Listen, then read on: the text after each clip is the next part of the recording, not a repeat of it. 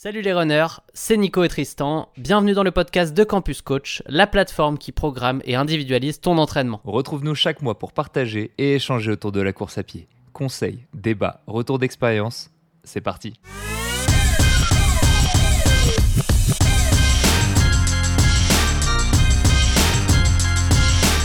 Et bonjour tout le monde, bienvenue sur le Campus Talk numéro 24, déjà 24, hein, ça file. Euh, et bah écoutez, je suis Tristan, pour ceux qui ne me connaissent pas, le coach de votre plateforme d'entraînement préférée, campus.coach, et puis je suis accompagné de mon, de mon fidèle acolyte, l'éclair blanc, on l'appelle depuis Berlin, euh, Nico Running Addict, comment tu vas Nico? Super bien Tristan, je suis très content de te reparler, ça fait longtemps qu'on n'a pas eu un Campus Talk au final, on a pas mal de choses euh, à se raconter je pense. Euh, alors aujourd'hui, le, grand thème du jour, ça va être euh, les secrets des coachs. C'est le nom qu'on lui a donné, c'est-à-dire qu'on va parler entraînement en course à pied, on va parler méthodologie, on va essayer de voir un petit peu qu'est-ce qu'on essaie de, privilégier dans nos plans d'entraînement pour bah, faire progresser les gens le, plus possible. Donc ça va être le, sujet du jour. Euh, évidemment, il y aura une partie théorie, une partie après un peu plus pratique, avant de rentrer dans le vif du sujet un petit peu, j'ai envie de dire. Nico, comme tu l'as dit, ça fait quelques semaines qu'on ne s'est pas parlé. Depuis, euh, comment ça va? Qu'est-ce qui, s'est passé dans la sphère Running Addict? Alors, je t'avoue que je savais qu'on allait euh, se poser mutuellement ce genre de questions. J'ai regardé la dernière fois qu'on s'est parlé, c'était le 30 août. Donc autant dire que ça fait un bail, ça fait plus de deux mois. Depuis, ouais, il y a eu un petit marathon et une récup depuis. Moi là, depuis, je suis très tranquille. Euh, Ouais, euh, pas mal de pas mal de petites courses de notre côté. Euh, on a pu, euh, oh, bah, on a pu et, surtout toi qui as fait une course exclusivement course à pied, éprouver la méthode campus, méthode campus qui a réussi à, à, te faire passer sous la barre des, des 2,40. Sacré perf. Hein ouais, j'avoue que un an, il y a un an, je me disais que c'était l'objectif, mais entre avoir l'objectif et, y arriver, il y a un monde. Et bah, ce qui est bien, c'est que trois prépas campus de suite, trois prépas marathon. Bon bah, il y a plus de, il y a plus de comment dire, le facteur chance n'existe plus. Euh, j'ai voulu aller jusqu'au bout des choses pour voir si, euh, si c'était efficace. Et dans mon cas, en tout cas, sur un profil comme moi, on a bien travaillé. Euh, il y a sûrement des choses à améliorer dans la connaissance de tous les profils parce que bah, on en est qu'au début et on a encore plein de choses à faire. Mais, mais c'est quand même rassurant de se dire qu'au moins on arrive à le, à le reproduire correctement sur, sur soi-même parce que sinon c'est déjà, c'est déjà un problème avant même de commencer. Je me souviens qu'au tout début, je pense que ceux qui étaient là sur nos premiers lives, euh, ils étaient là pour en, pour en être témoins. Quand la question, euh, c'est souvent on avait une question en mode ouais, jusqu'à où est-ce qu'on peut utiliser Campus? Et euh, à l'époque, alors moi j'ai jamais refait de marathon depuis à donc c'est toujours le même chrono, mais toi il est pas mal descendu.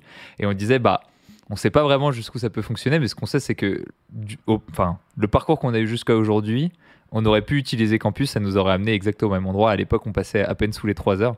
Donc aujourd'hui, tu vas faire mesure que tu grattes. je ne sais pas si on a un, utilisateur, de Campus avec ce genre de chrono qui, a, qui nous a fait confiance. Mais euh, bah, on peut continuer à avoir le même discours. Tu peux continuer de dire bah, jusqu'à là, jusqu'à aujourd'hui, Campus, ça, continue de fonctionner. Alors, on avait déjà eu des 2h45 des chronos comme ça en tête, j'en ai plusieurs qui, avec qui j'avais échangé, on se posait la question et à la fin ils sont revenus vers moi en mode bah ça a marché. Donc, euh, donc on est euh, et puis nous dans tous les cas avec Tristan ça nous sert aussi à, continuer de, bah, tous ces retours ça nous permet de réfléchir et de comprendre qu'est-ce qu'on peut améliorer sur quel type de profil. Bref, c'est un petit peu ce qu'on va ce sur quoi on va aller en détail aujourd'hui. Donc je vais pas commencer euh, je vais pas commencer maintenant mais mais, mais oui, une méthode d'entraînement, on a une base, on sait qu'elle marche. Maintenant, on va aller, euh, on va continuer d'affiner ça dans le futur pour être encore plus précis sur les différents types de profils et de problématiques. C'est ça. Le... On réinventera pas la roue entre la version 1, la version 2, la version 3. Mais l'objectif, c'est toujours d'affiner, d'optimiser et d'essayer euh, bah, de coller au plus à l'individu qu'on a, qu'on a en face de nous aux individus qu'on a en face de nous. D'ailleurs, on a parlé, euh, tu as parlé d'évolution un tout petit peu. Ça fait, euh, ça fait combien de temps que tu cours 14, 15 ans à chaque fois. Chaque année, c'est la, chaque, année, c'est la même durée. Donc, euh, disons entre 15 et 20 ans. Explique-nous un petit peu, de manière succincte, comment a évolué ta façon de voir l'entraînement, mais plutôt la manière dont tu t'entraînes. Genre, quels principes tu as commencé à utiliser? Comment elles ont évolué? Quelles ont été les premières choses que tu as essayé de mettre en place? Comment ça s'est passé un peu? Alors, l'avantage, c'est que euh, je le dis souvent en toute humilité, mais quand on parle de moi, on peut penser qu'au début, je faisais à peu près tout à l'envers. Ou en tout cas après que j'ai quitté mon club, parce qu'en club au moins il y a une méthode, c'est juste qu'on ne, on n'y réfléchit pas et on suit et on ne se pose pas la question. Et après, bah, je pense que ce que j'ai, les, choses que j'ai le plus appris au fur et à mesure, en fait, c'est avant tout que la régularité et le, je sais, on répète toujours les mêmes choses, hein, mais le fait de courir toutes les semaines régulièrement, au moins son trois fois par semaine, bah, ça fait son effet année après année. Euh, même en même en reprise, hein, là, euh, j'avoue que sur le mois d'octobre, c'était pas forcément la plus grande des motivations à certains moments. Je me suis dit, ok, on, fait le, on fait le minimum, comme ça après, quand on va décider de de s'y remettre vraiment, euh, bah, y aura, ça sera moins compliqué et ça permet de, de, de maintenir les acquis de, et de continuer à progresser sur le long terme. Donc ça, c'est basique, mais au final, euh, bah, c'est basique, mais ça marche.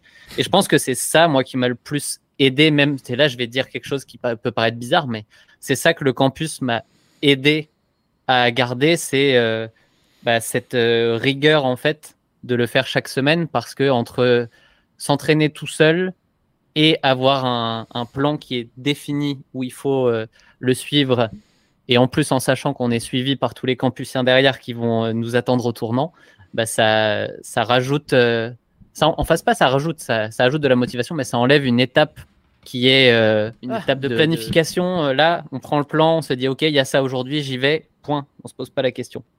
Et ça permet d'être régulier, d'avoir ça. Ok, donc ce que tu retireras de principal, ça va être cette grosse notion de régularité. Et ouais, en effet, quand tu as le petit plan et que tu as une séance qui reste en rouge ou en tout cas qui n'est pas validée en vert, oh, celle-là, elle reste sur le moral. Hein. Oh, sur le moral. Les seuls qui sont pas restés sur le moral, c'est quand il y avait tempête de neige cet hiver, où là j'ai dit bon bah on peut rien y faire, hein, c'est comme ça, mais, euh, mais sinon en dehors de ça, euh, on n'a pas envie de finir une semaine euh, avec des séances qu'on aurait pu faire et qu'on n'a pas fait. Exactement. moi de mon point de vue, je pense que ce qui a le plus ce que j'ai le plus fait évoluer au tout départ, avant d'arriver en fait aux, fondamentaux dont on va parler juste ensuite, tu vois, je pense que ça va être tout l'aspect tout l'aspect prévention de blessures qui, qui, en réalité vont résulter de ce qu'on va dire, mais quand je regarde la première préparation marathon que j'ai eu que j'ai eu la bonne idée de conserver sur un Excel parce que pensant être extrêmement bien organisé à l'époque, je me suis dit ah, je vais tout conserver etc. Et que je vois bah, que je vois ce que je faisais très simplement. je me dis, ouais, il y a, y, a y a, du chemin qui a été parcouru. Instauration de l'endurance fondamentale, déjà. Je pense que c'en est pour 80%.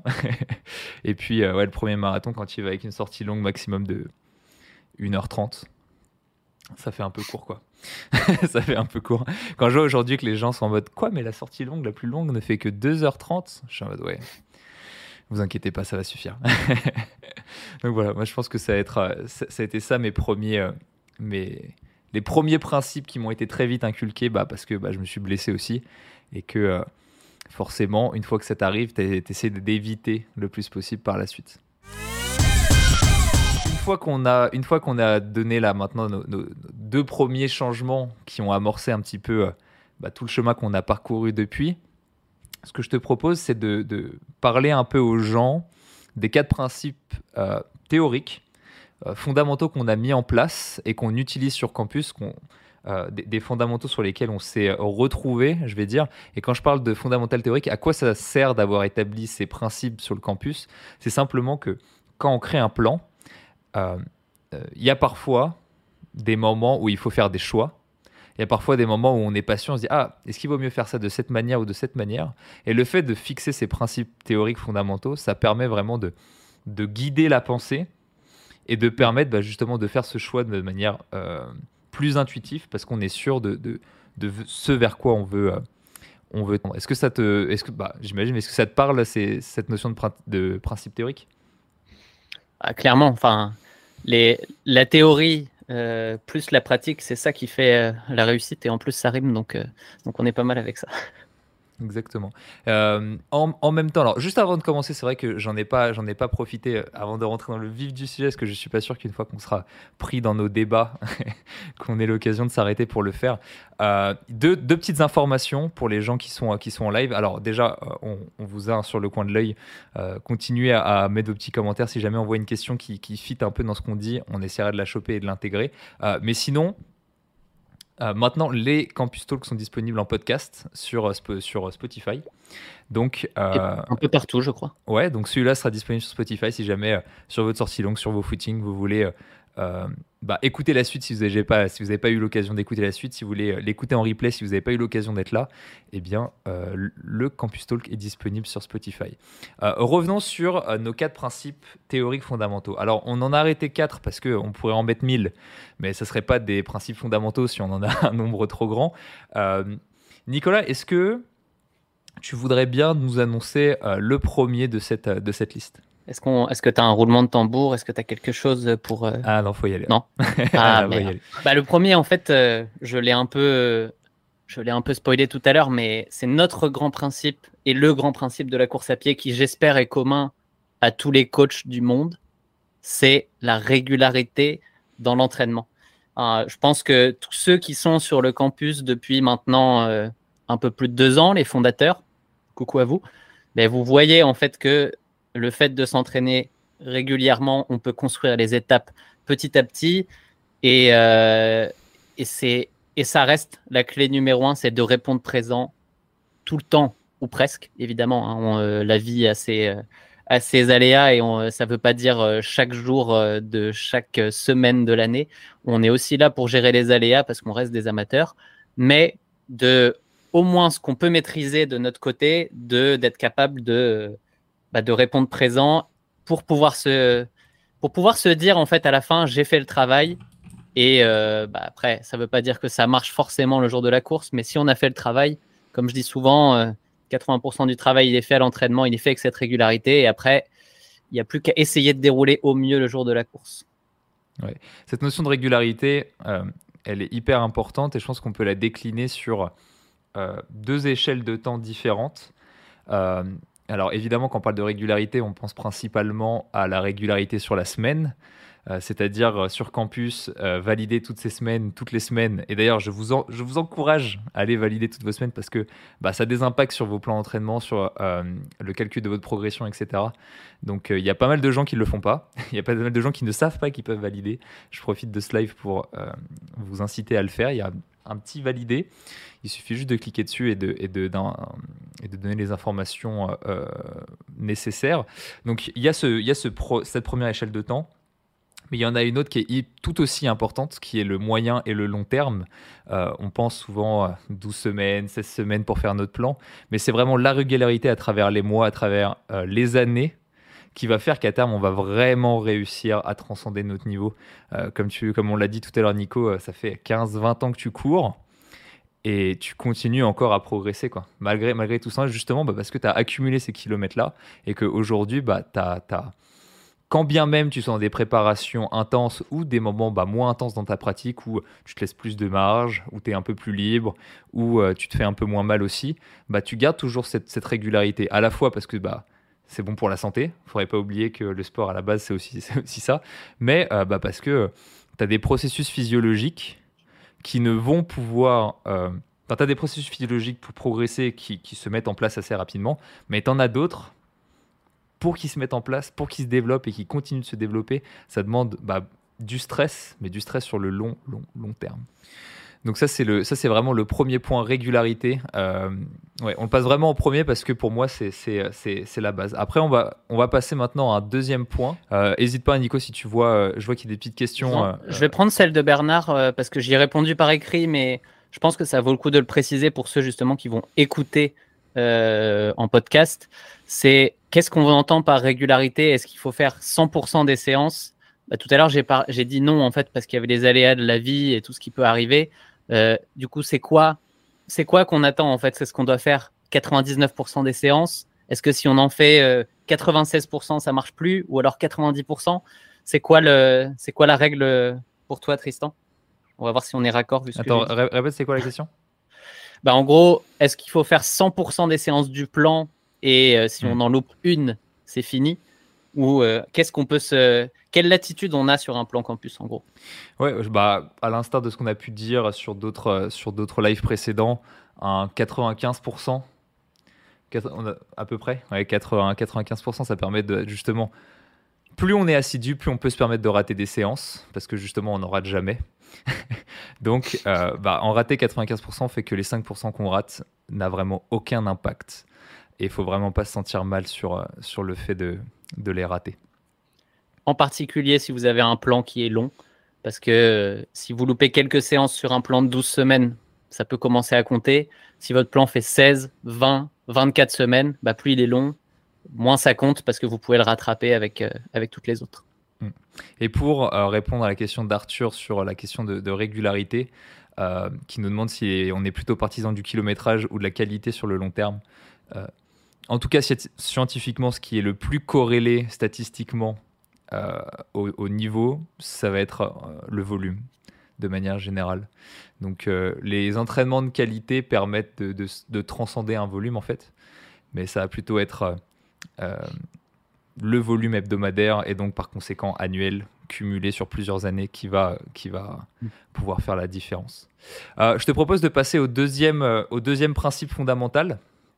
Donc deuxième sur quatre. je vais l'introduire. Pour moi, c'est la progressivité. Donc la progressivité est pour moi tout aussi important que la régularité parce que quand on, en tout cas, bah, quand on utilise Campus ou quand on court de manière générale, on est très nombreux à vouloir s'améliorer, à vouloir faire mieux, à vouloir faire plus, à vouloir faire plus souvent, à vouloir faire plein de choses à la fois.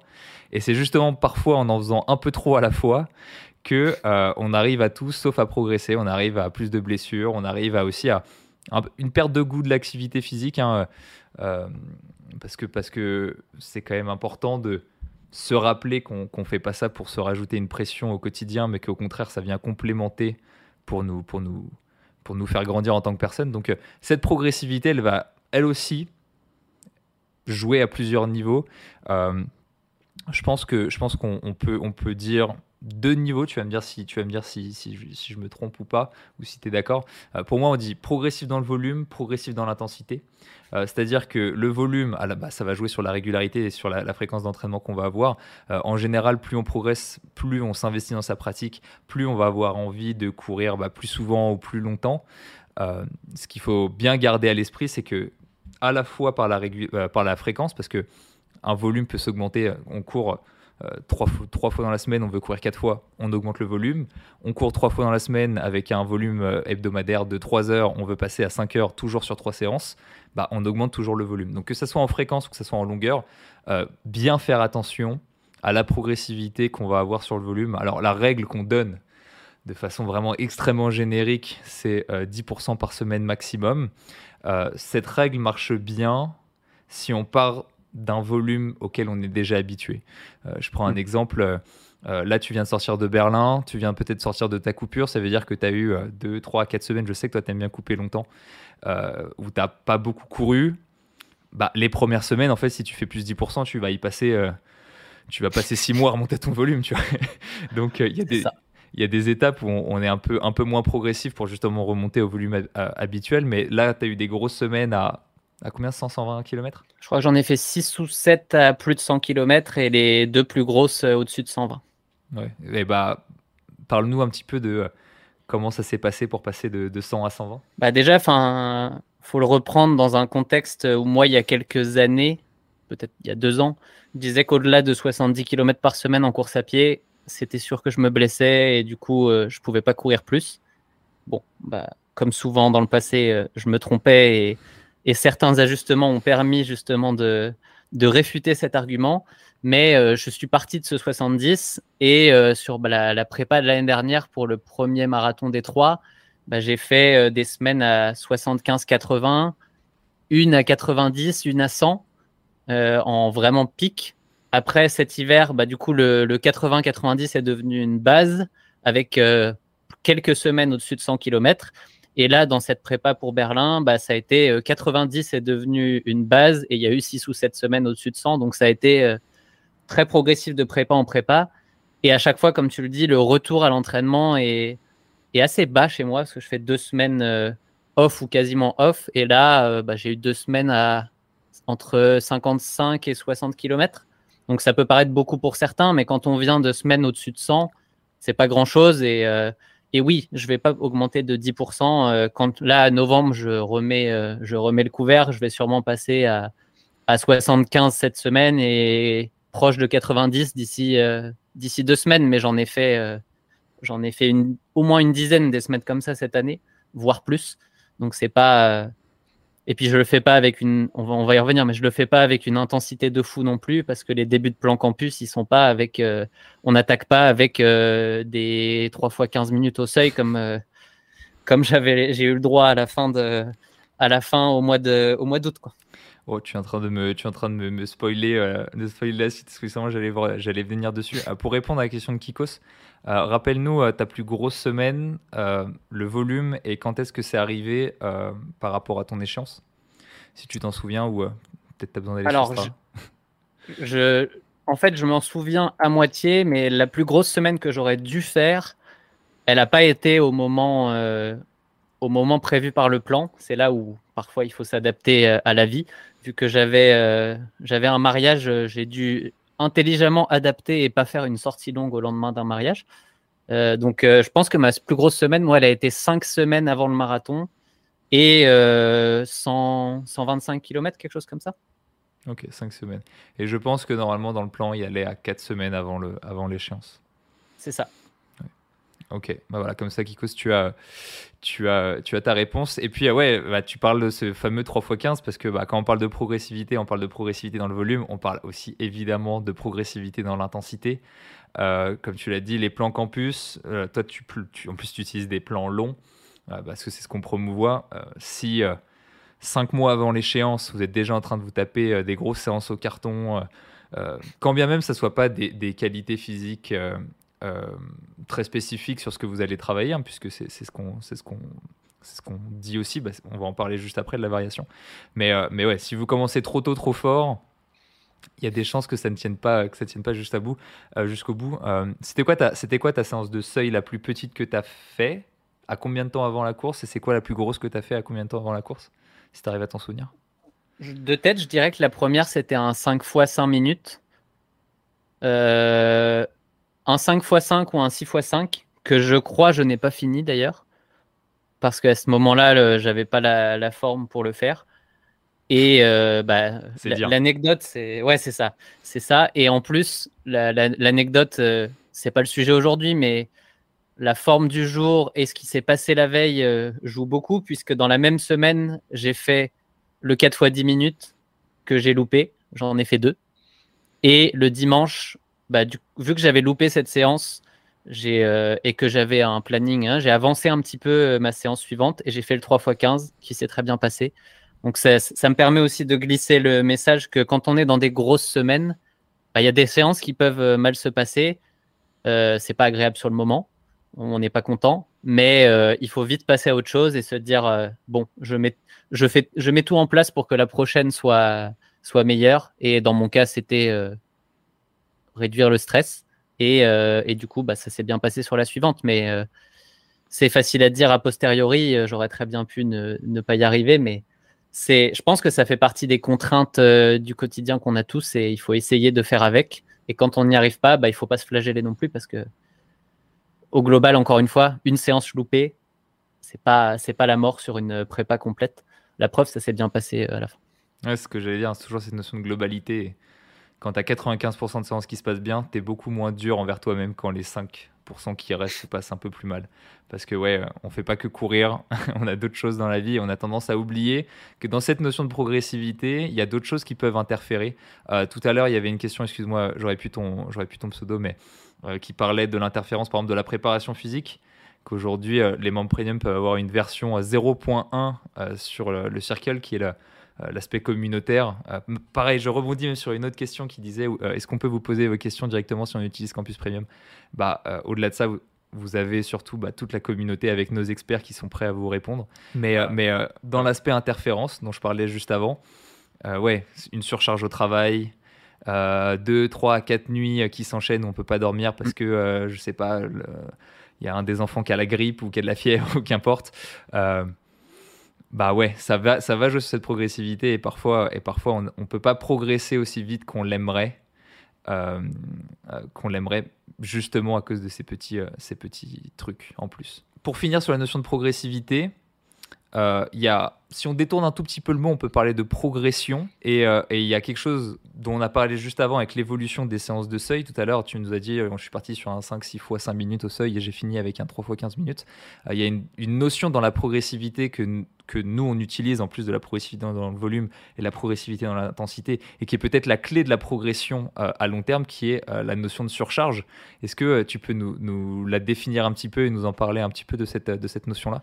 Bah, c'est marrant parce que c'est euh, c'est un peu c'est un peu lié à ce qu'on disait aussi. Je je, rebondis sur cet aspect euh, la séance ratée dans le le mauvais contexte où, où c'était euh, intense de tous les côtés et quand ça arrive sur une des plus grosses semaines d'entraînement, bah, il y a de grandes chances que ça pète à un endroit parce que justement on a mis son corps, on est dans la phase de surcharge maximale, j'ai envie de dire, où on va toucher les limites euh, de ce que notre corps peut, peut, faire. Quand on est comme ça dans le, j'ai envie de dire, l'avant-dernier cycle et le, pour ça est le plus important. C'est entre la semaine euh, moins 8 et moins 4. C'est là où on a les, les, plus grosses semaines en volume, les plus grosses séances euh, dedans. Et du coup, bah, cette surcharge-là, en termes de, bah, on a le volume maximal, l'intensité maximale du plan.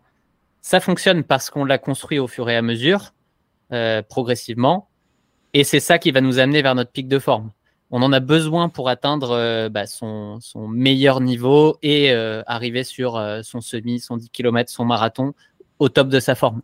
Mais sur le moment, bah, cette surcharge, il faut, idéalement, il faudrait pouvoir y dédier une bonne partie de son énergie. Bon, évidemment, les plans du campus n'ont pas été réfléchis comme si vous étiez des pros. C'est pour ça que, que bah, déjà tout le monde n'a pas les mêmes séances en fonction de l'objectif que vous nous donnez. C'est bien d'être aussi cohérent sur cet aspect-là. Si vous choisissez un plan performance alors que vous savez pertinemment que vous n'allez pas pouvoir être à vous, vous donner à 100% sur tous les entraînements parce que parce qu'il y a les enfants à aller chercher, parce qu'il y a le travail où ça va être intense, bah peut-être que choisir un mode mix, voire même plaisir si vous voulez pas vous mettre de pression, ça vous empêchera pas de progresser, mais ça donnera, euh, ça, allégera cette phase de surcharge et ça la, rendra plus facile à vivre euh, pour vous. ça va adoucir un petit peu la surcharge progressive justement, où euh, au lieu de... Il faut vraiment imaginer euh, un escalier, au lieu d'avoir des marches qui font ça de haut et qui nous amènent assez haut, bah, vous avez des plus petites marches et vous allez un peu moins haut, mais le but c'est d'emprunter l'escalier quoi. c'est un peu un peu l'image qu'on peut qu'on peut en retirer. Et il y a David qui nous donne une phrase qui je pense illustre exactement le sentiment que tu peux avoir. C'est on se euh, demande comment on va réussir la semaine d'après et en fait ça passe. Quel régal. Justement, c'est la, juste mesure. Quelle hauteur de marche est-ce qu'on impose en fonction des feedbacks? C'est vraiment, quelque chose, quelque chose d'important. Je te rassure, David, je passe mon temps à me dire la même chose. Hein. C'est pas parce qu'on a participé à la création qu'on n'est pas à regarder la semaine et se dire euh, je suis pas sûr que ça va passer. Et oui, quel régal quand on arrive à finir des semaines qu'on voyait, euh, qu'on voyait difficiles euh, au début. C'est ça. Le petit 5 fois, le, 5 fois 5 minutes où tu dis, oh, dans deux mois, il faut vraiment que je tienne 45 minutes à cette vitesse. il y a presque pire quand même. Hein. Euh, quand tu es sur une. Enfin, moi, je parle de marathon, mais c'est pareil sur un semi. C'est quand tu fais les... la première fois que tu touches à cette allure-là et tu te dis, mm-hmm, c'est donc l'allure qu'il va falloir tenir pendant. 21 ou 42 km et tu n'es absolument pas confiant.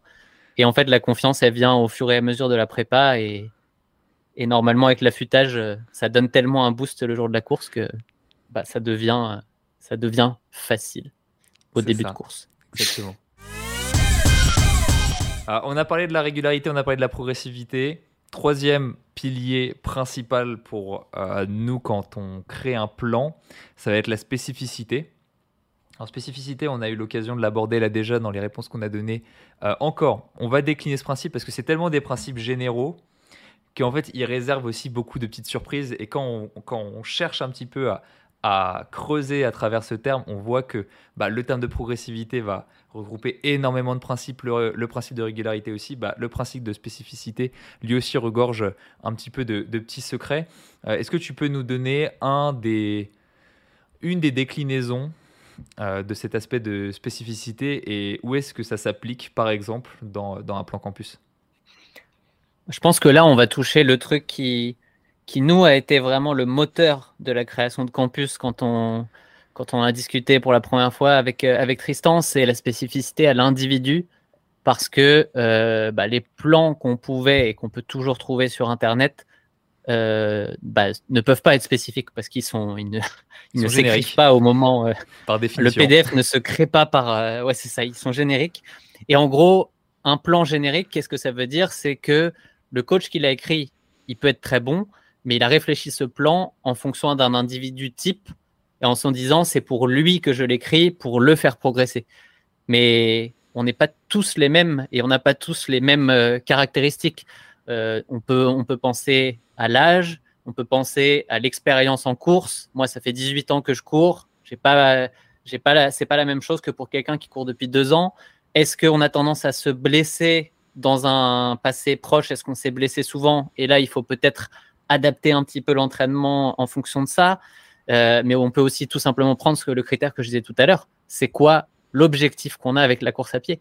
Est-ce que c'est de se mettre à bloc et de mettre tous les curseurs au max pour aller chercher le plus de progression possible Mais ça demande un investissement qui est euh, bah, va avec. Hein. On n'a rien sans rien, comme on dit. Ou est-ce qu'on va choisir quelque chose d'un peu plus équilibré parce qu'on a d'autres objectifs euh, à côté à atteindre euh, et, on va trouver ce qui marche le mieux pour nous. Je ne vais pas vous donner tous les critères qui sont pris en compte sur le campus. De toute manière, si vous voulez les voir, bah, vous, vous recréez un compte et bah, la phase d'onboarding va, vous poser toutes les questions qu'on utilise pour, pour individualiser l'entraînement à votre profil.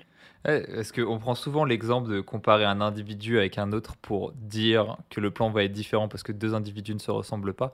Mais ce qui est important et ce que tu viens de souligner aussi, c'est qu'un même individu ne se ressemble pas d'une année, alors peut-être pas d'une année sur l'autre, à moins qu'il y ait vraiment un changement où euh, on n'a pas les mêmes ressources à disposition. Mais tu vois, entre toi qui débutes et toi maintenant, euh, plus de 15 ans après, euh, le plan n'aura pas exactement la même, la, même forme. Exactement. Et je pense même qu'il sera assez loin de ce que tu, de ce que tu es capable de t'infliger avec de gros guillemets aujourd'hui.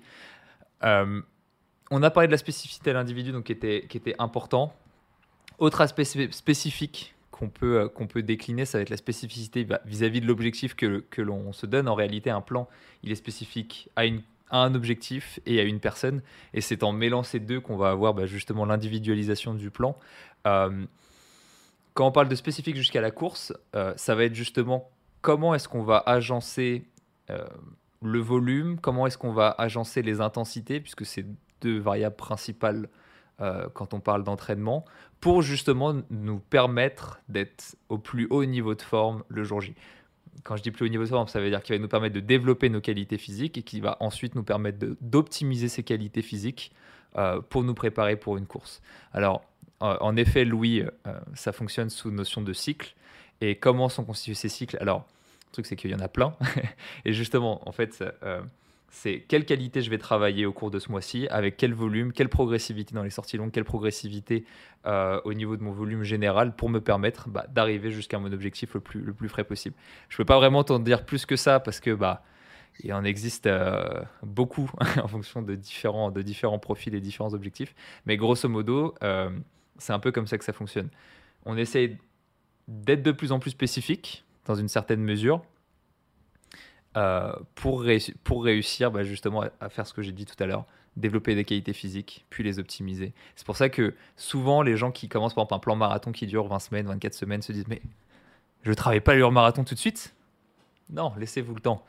Vous verrez que vous aurez bien assez d'allure marathon en fin de plan pour justement vous préparer à, cette allure. Mais si par exemple le campus euh, vous prévoit, je dis n'importe quoi, 3h30 sur marathon, alors que votre niveau aujourd'hui de condition physique est capable de euh, vous faire courir seulement 3h45, bah, à, quoi bon, à quoi bon vous faire courir à 3, euh, pour courir 3h30 tout de suite? Progresser, augmenter votre qualité physique, et à partir du moment où votre condition physique est élevée, là, vous pouvez commencer à, justement à ce que ça soit pertinent de s'entraîner très spécifiquement pour, euh, pour la course. Est-ce que, euh, est que tu vois un autre aspect de spécificité qui te vient à l'esprit ou est-ce qu'on peut directement passer au quatrième et dernier point? En fait, je vais, je vais prendre une question euh, parce qu'elle elle va avec la spécificité à l'individu. Euh, justement, c'est la question de Pablo qui parle justement de, des choix qu'on a entre plaisir, mix, progression dans son plan campus. dis, mais pourquoi il n'y a pas un quatrième choix qui serait de choisir le chrono qu'on veut atteindre? Et ça, hmm. je pense que c'était pas prévu qu'on en parle, mais c'est un des principes fondamentaux du campus aussi, au final. C'est de ne pas vendre du rêve comme euh, Internet peut le vendre en général. C'est-à-dire euh, d'arriver sur un site et de dire bah, Moi, je veux faire 3 heures au marathon ou je veux faire 4 heures, alors qu'en fait, on a le niveau pour. Euh, bah, tu, tu, mets, tu veux faire 4 heures, mais que ton niveau c'est 4h15, ben, c'est envoyé dans le mur en fait. c'est ça. ça. Ça fonctionnera pas. Donc nous, en fait, on préfère aller essayer d'être dans euh, l'estimation la plus proche de ce qu'on pense pouvoir t'amener à faire. Et ensuite, bah, c'est quand même beaucoup plus euh, euh, intéressant de travailler sur des allures qui sont adaptées à ton niveau. Dans tous les cas, si tu prends un plan et qu'il n'est pas adapté à ton niveau, tu vas galérer pour le suivre. Et, l'inverse est vrai aussi. Hein. Tu peux arriver et dire, ça arrive souvent d'ailleurs sur le campus, les gens viennent nous voir en nous disant, mais là, vous m'avez dit que j'allais faire 45 minutes au 10 km, euh, vous êtes sûr que je vais y arriver parce que ça me paraît, euh, ça me paraît vite. Et en réalité, on dit, bah oui, tu as choisi un plan 20 semaines, tu as fait le bon choix, euh, on va y aller progressivement et, en bout de ligne, il y a de grandes chances que tu y arrives. Donc, c'est, ça marche dans les deux sens. Définir le bon chrono, le bon objectif, c'est une des bases d'un plan d'entraînement réussi. En fait, je pense, ce que les gens, il faut qu'ils imaginent, c'est qu'on a un individu, on a euh, des quantités de ressources euh, à disposition, on a une durée. Vous cumulez ces trois trucs-là, vous avez une progression. Un individu, euh, une durée et une quantité de ressources à investir. C'est comme si euh, euh, et ce qui donne un résultat donc, qui est, qui pas quasiment invariable, mais qui en tout cas, euh, hormis si vous démontrez des qualités de progression surhumaines et que vous allez beaucoup plus vite, que je vous souhaite, hein, parfois ça arrive, les gens voient qu'ils ils progressent un peu plus vite, c'est les feedbacks qui nous font monter et ils arrivent à faire un meilleur chrono. Mais c'est comme si vous comme si vous avez 10 ouvriers, vous avez 100 planches de bois, vous avez de quoi faire un radeau et vous demandez de faire un, super, un super bateau de la marine. Bah non, en fait si vous avez que 10 hommes et 100 planches, vous réussirez pas à faire un, super pavillon. quoi. Donc en fait, c'est un, peu, un peu la même chose. Donnez-moi 50 hommes et 10 000 planches et je vous fais le bateau que vous voulez. Donc la question, c'est, imagine, moi, je, j'imagine la, plateforme qu'on pourrait créer. Enfin, la plateforme qu'on pourrait créer, mais la variation qu'on pourrait créer, où en effet, les gens arrivent et nous donnent leur temps sur marathon. Ils nous renseignent leur profil, ils nous, ils nous renseignent leur objectif et ils nous renseignent leurs ressources et tu auras bien compris qu'en fait, c'est quelque chose à quatre inconnus. Et donc à ce moment-là, c'est nous qui allons fixer la durée. Et au lieu que la personne fixe la durée, ils fixent leur objectif de temps et on leur dit bah ok, euh, d'après nous, ça va vous prendre 56 semaines. Donc euh, allez, let's go. Alors qu'en fait, les gens, c'est pas ce qu'ils veulent. Les gens, ce qu'ils veulent, c'est être prêts pour leur course. Est-ce que si tu arrives sur une plateforme et qu'on te dit bah pour faire 4 heures au marathon, ça va vous prendre 47 euh, semaines, tu es en mode ben non, moi mon marathon en fait c'est le 12 avril. Et bah oui, bah alors à ce moment-là, faut, tu veux pas courir 4 heures. c'est un peu ça ça, c'était sur le principe donc, de, spécificité qu'on vient de, qu'on vient de, terminer. Euh, je te propose de passer à la dernière, euh, au dernier principe fondamental théorique. Je le, je le répète parce qu'après on va passer à trois piliers un peu plus pratiques. Euh, c'est la notion de variation. La notion de variation, encore une fois, on peut la décliner sous plein plein de choses. On en a déjà parlé. Euh, pourquoi variation en, termes de principe fondamental Parce que bah, il va y avoir des variations de qualité travaillées tout au long de l'année. Euh, on l'a dit tout à l'heure, en fonction de votre objectif, euh, l'agencement de, vos qualités physiques travaillées va pas être les mêmes en fonction de la durée des plans ça va pas être la même parce que justement on va essayer d'être de plus en plus spécifique pour essayer d'optimiser de, de, plus en plus au fur et à mesure du plan vos capacités jusqu'à votre course. Donc ça, c'est la, première notion de variation qu'on peut, qu'on peut avoir. Mais il va aussi y avoir bah, des variations au fur, et à mesure, au fur et à mesure de la semaine. Alors, en fonction du nombre de, d'entraînement que vous avez dans la semaine, peut-être que vous pouvez pas trop vous en rendre compte. Par exemple, si vous courez trois fois, là pour le coup, il faut aller à l'essentiel, il faut faire simple et on va avoir un fractionné, un EF, une sortie longue. Si vous en avez quatre, ça va commencer à être un peu différent. Si vous en avez cinq, encore un peu plus différent. Et euh, bah, après, on arrive à, justement à des plans campus où euh, bah, toi, tu fais tirer tes plans jusqu'à combien? 7, 7 entraînements semaine, c'est ça? J'ai tiré jusqu'à 8 à la fin, là, sur Berlin. On a été chercher le max du max. Oh, oh il y a eu un petit bi quotidien à un moment, là. Jour de repos, pas jour de repos d'ailleurs euh, Comment Peut-être pas sur C'est un, c'est un autre débat. Ce live, peut-être pas sur ce live, t'as raison, t'as raison. Donc, ouais, variation au cours de l'année, variation au cours de la semaine, comme je le dis, hein, toujours prendre en compte ces différentes ces différentes notions d'échelle. et, est-ce que toi, tu vois un, autre endroit où peut intervenir, où peut intervenir la variation? Bah, Je vais le prendre sous un autre prisme. C'est la variation pour moi, elle est aussi bonne mentalement Là, en fait, euh, si je reprends où j'en suis maintenant, je suis content de reprendre sur de pas mal d'endurance de base et des séances euh, très rapides qui vont travailler euh, autre chose que ce que j'ai pu faire pendant ma prépa cet été où il y avait du seuil, de l'allure marathon, des sorties très longues. Bref, du seuil. ouais, du seuil. Bref, on bouffe, on bouffe une quantité de d'endurance et de résistance qui est importante Là, de revenir sur des trucs où on va faire des 10, des 30 secondes, bah, ça fait du bien. En fait, ça, permet d'aller s'amuser un peu sur euh, différemment. Et, euh, mentalement, c'est agréable et ça permet de, bah, se ressourcer euh, sur la partie un peu résistance pour en fait, après, dans deux mois, je n'ai pas regardé la suite de mon programme, mais avoir à nouveau envie de faire du seuil et d'être content d'y retourner. Là, si on m'avait dit Bon, alors euh, tu viens de finir ton cycle de seuil, tu as fait un marathon et on attaque direct par du seuil. Peut-être que j'aurais tiré un petit peu la langue et, euh, et ça aurait été euh, bah, peut-être moins pertinent dans mon entraînement parce que j'aurais été moins motivé, moins, moins solide du coup mentalement sur ces entraînements-là. Donc la, variété qu'on amène, c'est pas de la variété pour de la variété, c'est de la variété mentale et de la variété pour de toute manière aller chercher toutes les qualités et être sûr de les développer de manière homogène. Ah, tu as pris, as pris, je pense, le meilleur exemple. Euh, euh, alors, on, on pourrait bah, peut-être dans un prochain live euh, parler des séances de vitesse en soi, de leur intérêt, qu'est-ce que ça développe chez vous, pourquoi les faire, à quel moment, etc. Mais sans rentrer dans les détails, tu as parlé de deux choses. Tout à l'heure, il y, a David Ray dans les commentaires qui nous parlait de la notion de plaisir. Est-ce que euh, est-ce qu'on en fait un de nos piliers principaux? Sa, sa, question. Euh, pour nous, le plaisir n'est pas dans les piliers principaux, mais par exemple, la variation, l'un de ses rôles est justement d'assurer le plaisir. Parce que bah, le fait de varier sur l'année, quand bien même tu l'as dit, on varie pas juste pour le plaisir, bah, ça va jouer, ça va permettre justement cette petite, euh, cette petite stimulation, ce petit truc qui fait que on a envie sur l'année en entier d'aller courir parce que bah, ça change, ça nous permet, ça nous permet de varier. Comme on dit, c'est souvent la dose qui devient toxique. Bah, c'est un peu, c'est un peu la même chose, quoi.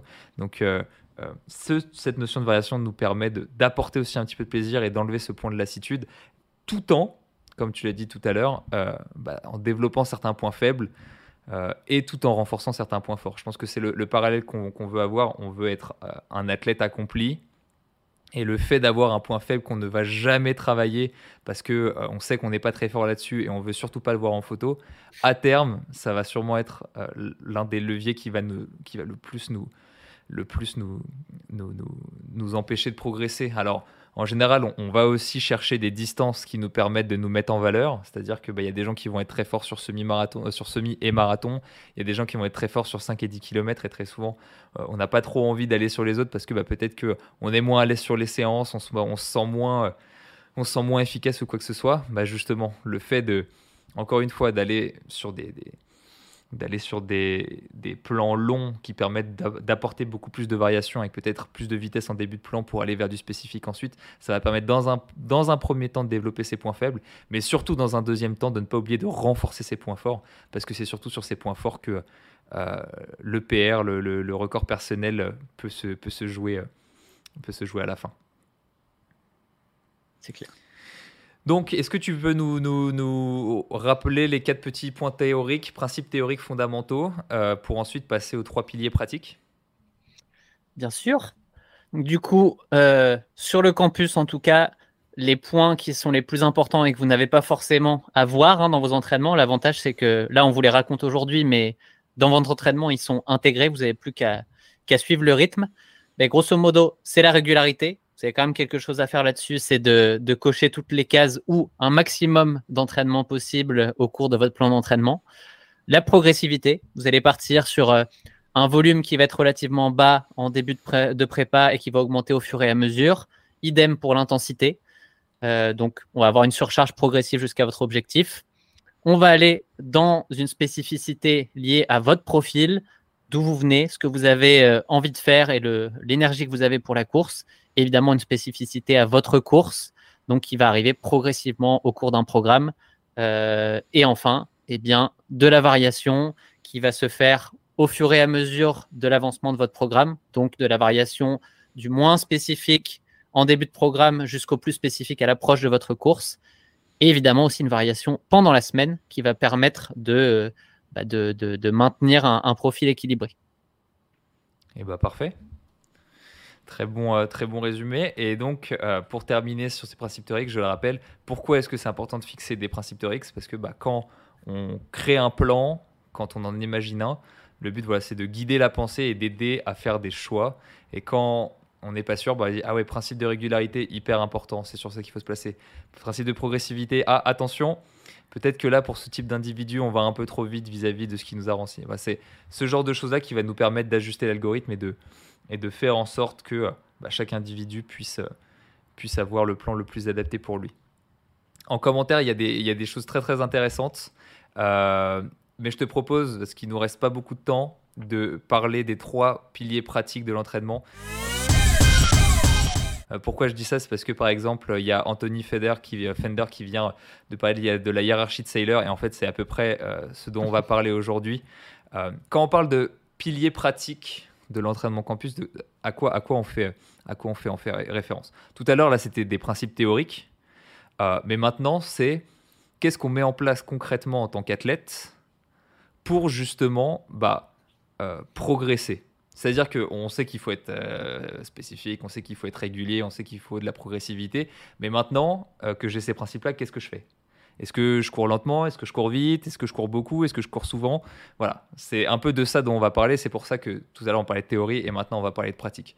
Pour euh, rentrer directement dans le vif du sujet, le premier pilier qui est important pour nous, c'est le volume et la fréquence d'entraînement. Si on veut progresser, c'est sûrement le facteur qui est le plus corrélé euh, à la progression.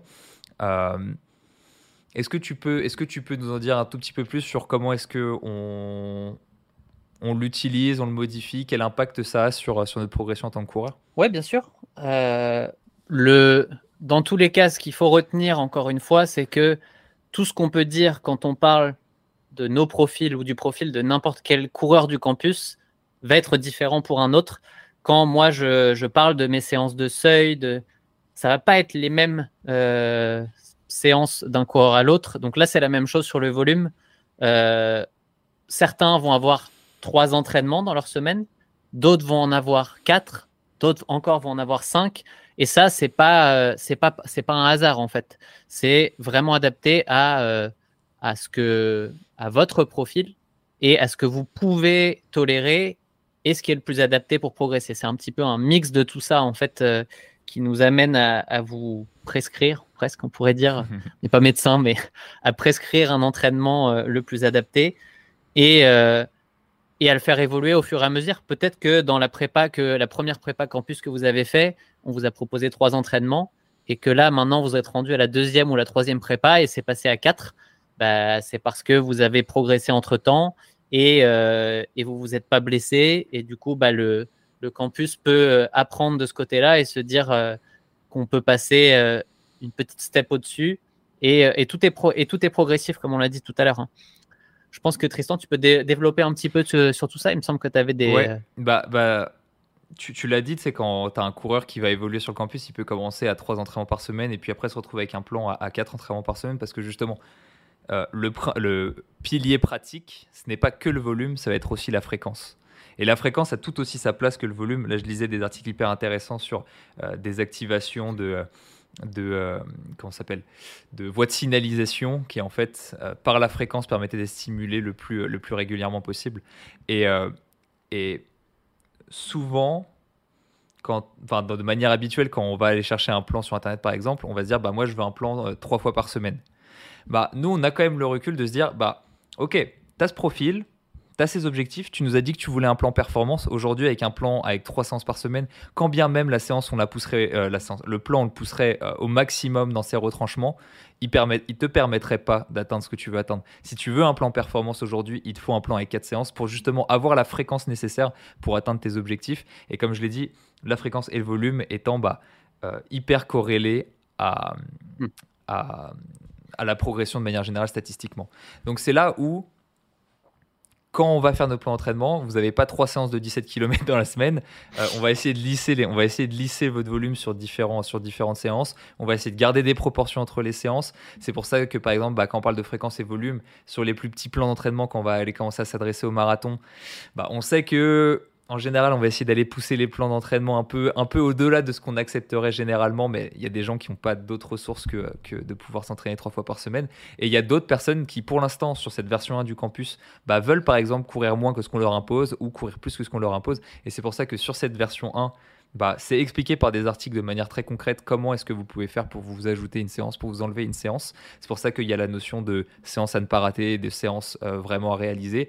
Mais euh, on, peut, on peut imaginer que dans un alors peut-être pas la V2, mais la version 3 du campus, bah, on vous accompagne de manière totalement, euh, euh, totalement automatique. Vous disiez je veux courir plus et c'est fait euh, automatiquement.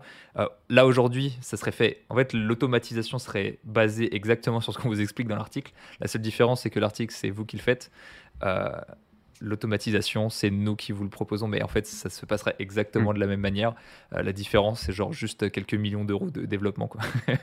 mais sinon, à part ça, franchement, c'est exactement la même chose. Euh, donc, donc voilà comment est-ce que le volume et la fréquence sont, euh, sont imposés dans le plan. Et donc, si, si de manière pratique, on est un coureur et qu'on veut progresser, bah, il faut garder à l'esprit que, bah oui, courir plus, il faut pas, il faut pas se mentir, c'est un levier de progression. Aujourd'hui, euh, tu l'as dit, tu es monté à 8 séances d'entraînement par semaine et ça a joué. Et en fait, euh, on, peut, on peut imaginer quelqu'un qui dit Ah ouais, mais son chrono il augmente, mais parce qu'il court plus. Bah oui. en fait, il court plus parce qu'il est aussi capable de courir plus, il est capable d'encaisser ce volume. Il a été progressif au fur et à mesure de ces années pour en arriver là. On en revient au principe théorique tout à l'heure. Et oui, il est, bah, court plus si tu veux progresser aussi. Tu vois, ouais, mais il court 8 fois par semaine, c'est facile de faire ça. Bah Vas-y, on te regarde. non, mais oui, franchement, pour reprendre l'historique, c'est hyper intéressant parce que j'ai longtemps couru cinq fois par semaine. Ça, c'était un volume habituel pendant euh, plusieurs années. Euh, même pendant le triathlon, j'étais pas loin de faire du, on va dire au moins du quatre fois par semaine. Quand je suis revenu à la course à cinq fois, c'était un acquis. Et euh, bah, comme tu l'as dit tout à l'heure, ça fait presque 18 ans que je cours. Donc, je sais que j'ai quand même atteint, euh, je suis proche de ma limite sur pas mal d'aspects. Et qu'est-ce qui reste comme, euh, variable euh, au bout d'un moment pour continuer de progresser? Il y en a d'autres, hein. ce n'est pas la seule, mais volume et fréquence, bah, c'est une des variables qui est connue. Et du coup, bah, de prépa en prépa, je suis passé à 6 l'année dernière sur la prépa pour le petit train du Nord, puis à 7 sur le marathon de Boston, 7 sur le début de la prépa pour Berlin et 8 dans certaines semaines clés. Mais euh, tout ça est venu très progressivement. Et au final, 8, ça peut vous paraître beaucoup. Mais les séances que j'ai ajoutées, c'est des toutes petites séances. C'est euh, quand j'ajoute quelque chose, c'est 30 minutes en endurance fondamentale. C'est et vraiment endurance fondamentale lente, récup. Hmm. Enfin, euh, c'est c'est ça qu'on va aussi amener sur le campus au fur et à mesure. Hein. Ça sera de la, la même manière, mais l'avantage c'est qu'on peut aussi tester pour un peu sur nous certaines choses en amont pour voir comment comment on réagit parce qu'on est quand même notre le meilleur, le meilleur cobaye qu'on peut avoir euh, quand on pense à quelque chose, c'est nous-mêmes. Parce que le retour, au moins, on le, on le comprend bien. Pour l'interpréter, c'est assez facile. C'est ça. On avait parlé, euh, je sais pas si c'était dans le live précédent, on avait parlé euh, vis-à-vis des intensités où, je disais que en triathlon particulièrement, on avait tendance en course à pied même à vélo à baisser nos endurances fondamentales beaucoup trop bas et qu'il fallait garder à l'esprit qu'il fallait garder quand même quelques intensités un peu assez hautes. Mais c'est un, tout autre débat parce que plus on court, plus on a envie de courir doucement ces endurances fondamentales. Euh, ce que je te propose, c'est de passer à, l'aspect intensité. Euh, attends, j'avais juste une petite chose sur le volume et fréquence. Oui, oui, juste pour terminer sur volume et fréquence, excuse-moi, parce que euh, tu as dit un truc qui m'avait qui m'a fait penser à quelque chose. volume et fréquence, c'est le premier pilier qu'on utilise, mais en fait, c'est vraiment pas un pilier suffisant. Et d'ailleurs, les deux autres piliers sont là pour contrebalancer volume et fréquence. C'est-à-dire que quelqu'un qui court euh, dix 10 fois par semaine, euh, mais n'importe comment, allez, 10 fois par semaine, c'est un mauvais exemple. 6 euh, fois par semaine, mais n'importe comment, en fait, c'est pas sûr qu'il ait des meilleures performances que quelqu'un qui court 4 fois par semaine, hmm. mais de manière optimisée. Parce que bah, le volume pour le volume, en fait, c'est bien, mais c'est que l'un des piliers qui va nous permettre bah, de manière pratique de savoir ce qu'il faut faire à l'entraînement. Et c'est ça qui me permettait de faire le lien avec euh, les deux autres piliers. On va parler du deuxième pilier de l'entraînement qui est pour moi l'intensité. Alors, euh, l'intensité, ce qui va être intéressant, c'est que vous allez voir, ça va beaucoup reprendre euh, la notion de pyramide de Sailor dont on a parlé, dont quelqu'un a parlé tout à l'heure en commentaire. Pyramide de, pyramide de Sailor qui est vraiment un incontournable et même quand elle est reprise par d'autres euh, d'autres entraîneurs de triathlon, je pense en particulier à Dan Plus. Pourquoi lui particulièrement? Parce que très récemment, euh, il y a une de ces triathlètes qui a gagné les championnats du monde à, Ironman à Kona. Donc rien que ça. Et encore, elle n'a pas gagné de genre une minute. Elle a écrasé la concurrence avec un, avec un marathon, je sais même plus, en 2h51 il me semble. Donc après 180 km de vélo, enfin rouler n'importe comment. Bref, c'était, du sale, comme on dit, comme dirait la jeunesse. Mais, euh, mais euh, euh, que ça soit donc Stephen Seller ou que ce soit Dan Plus, tous les deux ont fixé volume et fréquence en pilier numéro 1 et bah, à force d'entraîner des gens et à force de vous voir évoluer, on ne peut que être d'accord avec ce principe-là. Eux, sur leur deuxième pilier de leur pyramide, donc enfin, c'est pas vraiment un pilier, c'est une pyramide. Donc, ah, chacun son truc. Nous, on a choisi des piliers, ils ont choisi une pyramide. Bref. Euh, Dan Plus, lui, va parler de la distribution des intensités. Et euh, Stephen Saylor, lui, va parler de fractionner. Et en fait, leur deuxième et troisième s'inversent. C'est-à-dire que en troisième, Stephen Saylor parle de distribution, quand Plus parle de fractionner. Euh, pourquoi est-ce qu'on parle d'intensité d'abord? C'est parce que bah, pour distribuer des intensités, il faut parler d'intensité. Donc, pour moi, c'est plus important de, passer de parler en deuxième d'intensité. Alors, quand on parle d'intensité, on parle de fractionner, on parle d'intervalle training, appelez ça un peu comme vous voulez. Euh, pour moi, déjà, je fais le distinguo entre deux types de coureurs. Il y a le coureur loisir, vraiment. Euh, quand je parle de loisir, ça veut dire il aime courir, progresser, il en a rien à faire. Quand il s'inscrit sur des 10 km, des semi ou des marathons, c'est pour courir ça juste avec des potes ou alors pour profiter de l'ambiance parce que bah, participer à une course, on va pas se mentir, c'est quelque chose de quand même assez, assez euh, qui transcende beaucoup. Donc, euh, donc là, c'est le coup loisir. Et j'ai envie de dire, si cette personne n'aime pas les intensités, qui ne se prennent pas la tête, juste fais-toi plaisir, cours, cours comme tu veux. Et, kiffe ta course à pied. quoi. C'est à partir du moment où on va chercher des progrès, c'est à partir du moment où on va chercher justement à vouloir faire de mieux en mieux, à s'optimiser, que là, ça va être important d'aller euh, d'aller les intégrer. Certaines personnes adorent les fractionner, le problème du fractionné, c'est qu'il y en a certains qui font mal et il y en a d'autres qui font très très mal. Donc c'est pour ça que je dis que pour un coureur loisir qui n'aime pas ça, qui ne se sente pas obligé, pas du tout, euh, il n'en sera pas moins coureur que quelqu'un qui se l'impose. Par contre, quand on va chercher du progrès, là à ce moment-là, là à ce moment-là, on va aller chercher vraiment euh, tous les bénéfices qu'on peut retirer de la course à pied. Parce que euh, quand on veut progresser, à la fois on va aller chercher des adaptations physiques, physiologiques qui vont s'acquérir par le volume, qui vont mieux s'acquérir par le volume, en tout cas qui sont beaucoup, euh, qui se développent beaucoup plus facilement par cet aspect-là de l'entraînement. Et il y a d'autres qualités physiques qui, elles, sont extrêmement bien stimulées par l'intensité et qui, voire même, sont extrêmement difficiles à stimuler par euh, le volume. Donc c'est là où bah, quand on mélange volume et intensité, on a le meilleur des deux mondes. Et c'est pour ça que tout à l'heure, je l'ai dit, le volume pour le tout volume, ça ne veut pas forcément dire grand-chose. C'est la manière dont ensuite on va optimiser ce volume qui va nous permettre de progresser le plus possible. Et s'imposer des fractionnés, ça nous permet ça. Alors après, évidemment, il faut reprendre un tout petit peu tout ce qu'on a dit, et c'est là où en fait ce live est hyper complet, c'est pour ça qu'on parle entre guillemets de secret, c'est-à-dire que vous avez du volume, vous avez de l'intensité, cette intensité-là, comment est-ce que vous allez la gérer au fur et à mesure de votre semaine, de votre année plutôt? Et eh bah, principe de variation, principe de progressivité, de spécificité qui va vous permettre d'aller sur la bonne voie pour, vous, bah, pour que vous puissiez euh, euh, bah, progresser de la manière la plus optimale. Pour ceux qui utilisent le campus, je pense que là, vous voyez exactement de quoi, de quoi on veut parler.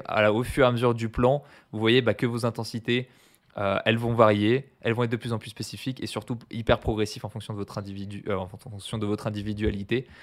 Mais le pilier pratique, c'est l'intensité. Parce qu'on part du principe que justement, bah, vous voulez progresser, sinon je suis pas sûr que vous iriez sur campus si c'est juste pour faire trois œuvres de 30 minutes. Euh, mais en tout cas, ça va être d'aller progresser, courir un peu plus. Par exemple, si vous n'êtes même pas capable de courir 30 minutes, bah déjà, ça c'est une progression. Je, je prends, l'exemple des 30 minutes, mais c'est pas une fin en soi. Euh, euh, voilà. On a parlé de la théorie, mais le pilier pratique, c'est faire des intensités.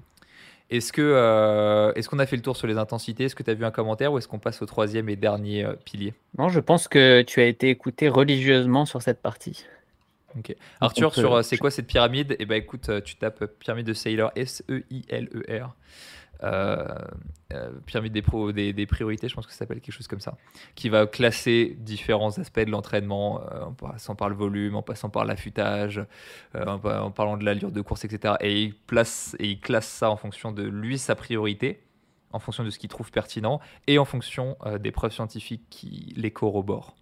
Parce qu'on se rend compte qu'il y a beaucoup de choses qu'on fait qui sont pas forcément corroborées scientifiquement, mais parfois empiriquement, on voit que ça marche. Donc on a peut-être que la science nous dira qu'on a raison dans 50 ans.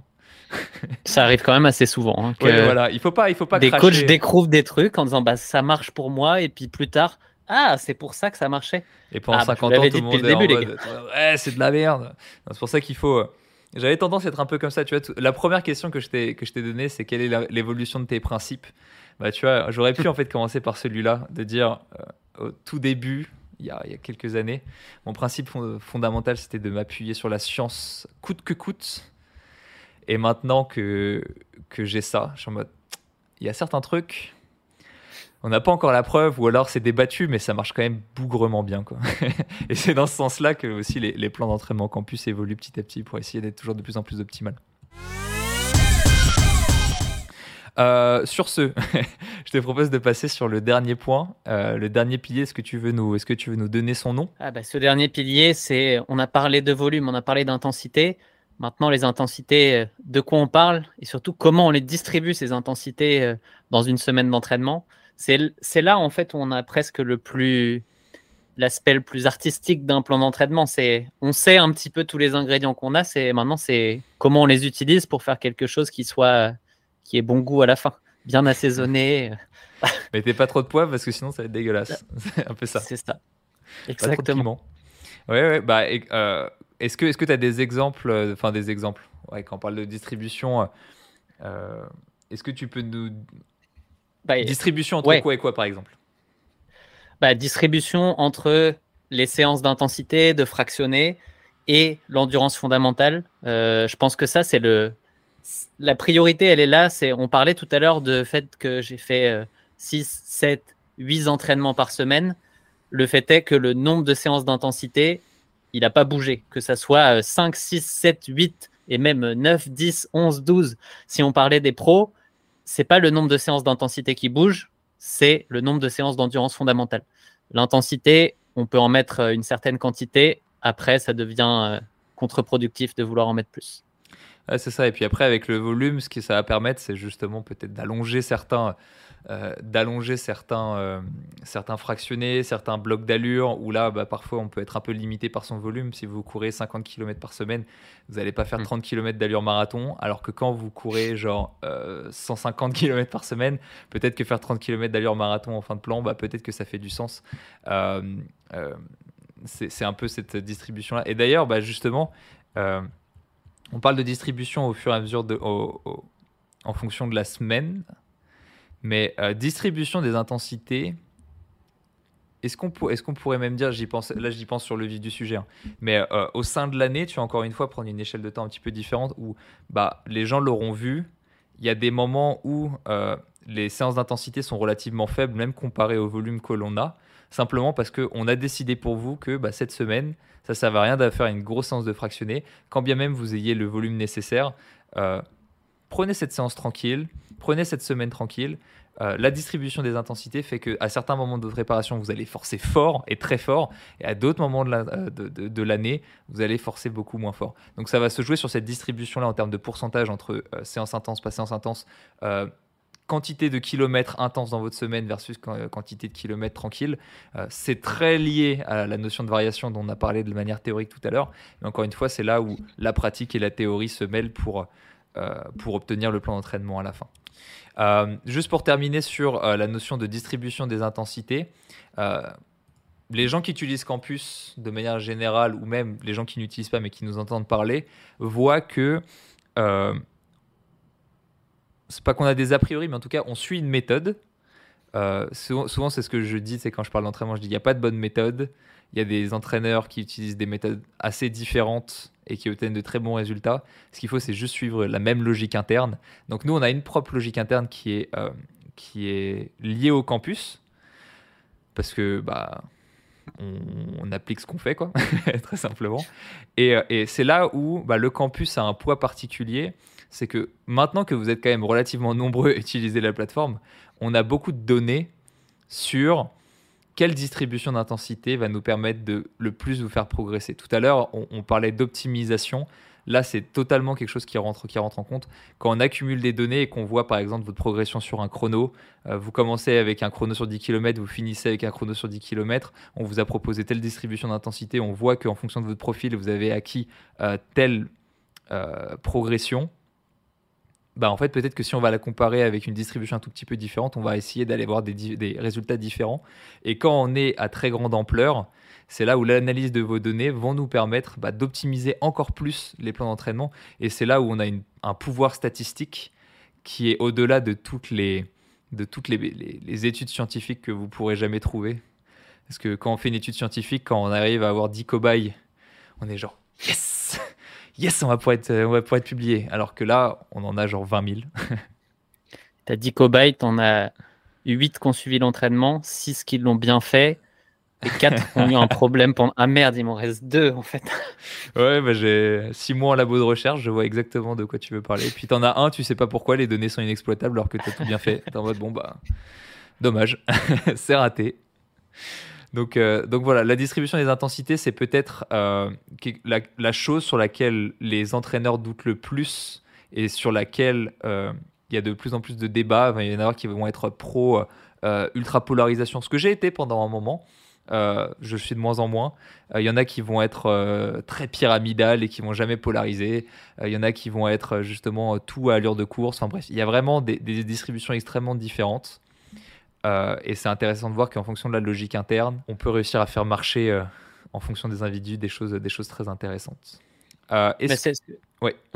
J'allais dire que ce que j'aime bien, c'est que tu as donné un petit un petit insight sur ce sur quoi on travaille et euh, ce qui va animer les prochains mois et, les prochaines années de notre euh, travail sur campus, c'est justement, on parle de volume et fréquence, intensité, distribution des intensités. Ben, on a une méthode aujourd'hui qui fonctionne. Maintenant, c'est pas parce qu'elle fonctionne qu'on peut pas aller l'optimiser et on va aller regarder un petit peu en fonction de chacun de vos profils comment on peut aller euh, l'améliorer encore. Et du coup, bah, si aujourd'hui ça fonctionne pour vous, nous, ce sur quoi on travaille, c'est que ça marche encore dans un an, dans deux ans, dans trois ans. Parce qu'une bonne méthode, au final, quand on ne l'a pas eu avant, dans tous les cas, il n'y a pas besoin qu'elle soit à 100% pour fonctionner. La première année, la deuxième année. Par contre, si vous restez 3, 4 ans, 5 ans sur le campus, ben, nous, on est en train de travailler pour que ça continue de progresser euh, sur le long terme au final. Ouais. Euh, pour répondre à des petites questions qu'il y a dans le chat, alors Bernard, euh, non, non, non, euh, t'inquiète, j'ai pas changé d'avis sur le 80-20. c'est juste la manière de l'appliquer et, et c'est en finesse. Comme je dis, hein, vraiment, tu as parlé d'art tout à l'heure, tu as parlé à celle-là de la partie artistique. Ah, ça m'a fait plaisir parce que pour moi, vraiment, il y a une notion, une notion de, quasiment d'artisanat dans l'entraînement qui est hyper importante. Et une fois que tu fais une belle chaise, euh, que tu as compris qu'il fallait y mettre quatre pieds, tu reviens pas sur le fondamental de la chaise. C'est en mode est-ce qu'on va faire des petites fleurs au lieu de faire des nénuphars? Est-ce qu'on va poncer un peu plus comme ça au lieu de comme ci? Est-ce que je mets un grain de 0,5 au lieu d'un grain de 1 C'est plus euh, ces notions-là. Mais sinon, les fondamentaux restent toujours les mêmes. Euh, Johan, pas de, pas de problème. Et. et Arthur qui demandait c'est quoi la différence entre séance intensité et fractionnée Enfin, moi je fais aucune différence entre tous les termes que tu peux utiliser de fractionner, intervalle training, etc. Euh, juste là où étymologiquement le mot fractionner ne pourrait pas fonctionner, c'est si par exemple, euh, euh, et encore, c'est genre ta, ta sortie longue et tu fais 40 hmm. minutes d'allure, bon bah c'est pas un fractionné parce que tu as eu qu'un seul bloc et que étymologiquement ça correspond pas, mais c'est une séance, enfin c'est une intensité dans ta séance en tout cas. Donc ce serait des batailles lexicales qui ont peu d'intérêt, je pense. Il y a beaucoup de coachs qui, qui, qui, pensent la même chose, ils utilisent juste pas les mêmes mots. Et, euh, et c'est comme quand tu lis la littérature en anglais et que des gens utilisent le mot seuil en anglais, que tu es en mode, attends, mais est-ce qu'ils parlent du seuil 60 ou est-ce qu'ils parlent de, du, du, seuil aérobie ou est-ce qu'ils parlent Évidemment, Bref, d'où l'importance de définir les termes. Donc, tu as raison de, poser la question, Arthur. Mais pour moi, il n'y a pas de, différence entre les deux. Je vais prendre une autre petite question que j'ai retrouvée parce que je savais qu'elle était intéressante, mais je voulais pas l'oublier. C'était Mathias qui nous demandait s'il y avait, euh, on n'a pas parlé de d'ordre des séances. Est-ce que c'est important d'avoir euh, tel ou tel ordre dans ces séances dans la semaine? Bon, dans, dans, les faits, au quotidien, vous n'avez pas besoin de vous poser la question parce que le campus vous donne un ordre et c'est un ordre qui fonctionne et qui est optimal. Maintenant, la question qui est posée, c'est si on a une soirée le samedi soir et que est-ce que c'est une bonne idée de quand même faire la sortie longue le dimanche matin ou est-ce qu'on peut la décaler à euh, mi-semaine par exemple pour être euh, plus frais peut-être? Bon, dans tous les cas, si tu la décales à mi-semaine, ça veut dire qu'il y a une autre séance qui va, euh, qui va sûrement sauter, j'imagine. Mais si je reprends mon exemple récent, je disais que j'avais un, mariage début septembre et du coup j'avais dû adapter mon plan. Bah, j'ai fait ma dernière sortie longue le 2h30, je l'ai faite un mercredi ou un jeudi, je ne sais plus parce que bah là, dans ce cas-là, c'était, je voulais pas l'éloigner trop du marathon, parce que normalement, c'est une séance qu'on fait à S-3. Moi, je l'ai fait à S-4, quelque chose. Donc, j'ai essayé de la rapprocher au max. En fait, je l'ai fait euh, la veille de mon départ euh, en avion. Donc, c'est possible. En fait, ce que je voulais dire, c'est que c'est possible d'adapter sa semaine. La seule chose qui est importante, c'est de respecter les temps de récupération qui sont liés à l'indice de difficulté euh, de la séance. Donc, il y a des articles dans la rubrique connaissance du campus, hein, si vous voulez aller euh, relire ça à tête reposée. Mais grosso modo, si vous avez une séance euh, d'intensité 4 ou 5, bon, voilà, c'est 48 à 72 heures après que vous allez avoir, que vous allez avoir besoin en temps de récup avant toute autre séance difficile. Sinon, vous prenez un risque. Et si vous êtes, par contre, vous pouvez un footing être une intensité 1 ça, vous pouvez euh, l'ajouter sans trop, euh, enfin, vous pouvez bouger ça sans trop de soucis. Mais dans tous les cas, ne vous dites pas, ah, j'ai pas eu le temps cette semaine, donc je vais regrouper vendredi soir fractionné, samedi refractionné et dimanche sortie longue. Allez, c'est bon, j'ai fait toutes mes séances. Vaut mieux, vaut mieux supprimer la séance du samedi à minima si, euh, si ça vous arrive. Ça sera plus productif que de vouloir tout faire. parfois, si on n'a pas le temps de faire ou pas la capacité, ben, il faut accepter de ne pas faire une séance plutôt que de faire la séance de trop. Ouais, et puis à, contrario, parfois tu peux te dire ah j'ai pas euh, l'énergie nécessaire pour faire mon fractionné. Est-ce que genre je le déplace en fin de semaine et après tu te retrouves avec des semaines genre dégoûtantes avec euh, quatre séances qui suivent, avec des intensités qui débordent et une sortie longue, enfin bref, un truc qui va pas du tout, tu vois. Et, euh, et ce qui est important dans l'un des piliers, c'est la notion de fréquence. Et tu vois, genre, déjà, juste aller à l'entraînement, courir, faire une séance facile, pas forcément faire le fractionné si tu te sens pas le faire. Bah déjà, tu, vois, tu gardes cette notion de fréquence, tu gardes cette notion de volume qui est hyper importante. Alors certes, tu vas jouer un petit, genre tu vas perdre un petit peu sur la notion d'intensité, mais euh, si on les avait classés, et c'est vrai que c'est pour ça que les que Sailor, Plus ou quoi que ce soit les classes, euh, tu as la notion de volume et fréquence est prédominante vis-à-vis de l'intensité, bah parce que justement aussi, euh, tu as la notion de distribution des intensités qui va jouer, que tu sois sur du 90-10, 80-20, 75-25 à la limite. Euh, bah, si tu enlèves par exemple une séance et que tu gardes le même nombre de fractionnés, après ta, ta distribution elle est, elle, est, elle est pas bien. Alors que tu vois, si tu l'avais juste supprimé, mis, un mais une audience fondamentale, ça serait allé euh, tout seul et tu aurais respecté beaucoup plus de, piliers. Voilà, voilà. Et puisque vous êtes encore 250 à être là euh, une heure et quart après le début du live, je vais vous remercier avec une, une petite euh, astuce ou en tout cas un petit secret de, sur la, manière dont je m'entraîne. Ce que, ce que je disais à Mathias, ça dépend aussi de où on est dans son entraînement. Euh, si on est dans les semaines critiques, on va dire les huit dernières semaines avant, avant une grosse échéance, bon bah là on veut essayer de jouer le moins possible sur le plan parce que chaque séance est importante pour, euh, pour progresser. Par contre, là, aujourd'hui, je vous parle de mardi cette semaine. On est loin de mon objectif et on est un mois après un marathon. C'est la période, moi, où je m'accorde des petits jokers. Et euh, typiquement, j'avais un 16 x 30-30 AVMA à faire mardi. J'étais seul sur la piste, sous la pluie, euh, pas motivé. J'en ai fait 10 et j'ai dit allez, on, revient, on reviendra plus tard. C'est pas aujourd'hui j'ai pas le mental de gagnant qu'il y avait il y a un mois, mais c'est pas grave parce que je sais qu'il va revenir. Euh, c'était une première séance de VMA. Enfin bref, des fois, faut aussi être. Euh, faut pas le faire trop souvent, hein, mais une fois de temps en temps, un petit joker comme ça quand on est loin des compètes, c'est pas très grave. Ça fait en, fait en connaissance de cause. Euh, Nico, je, te propose de conclure cet épisode. Juste, juste avant de conclure, deux choses.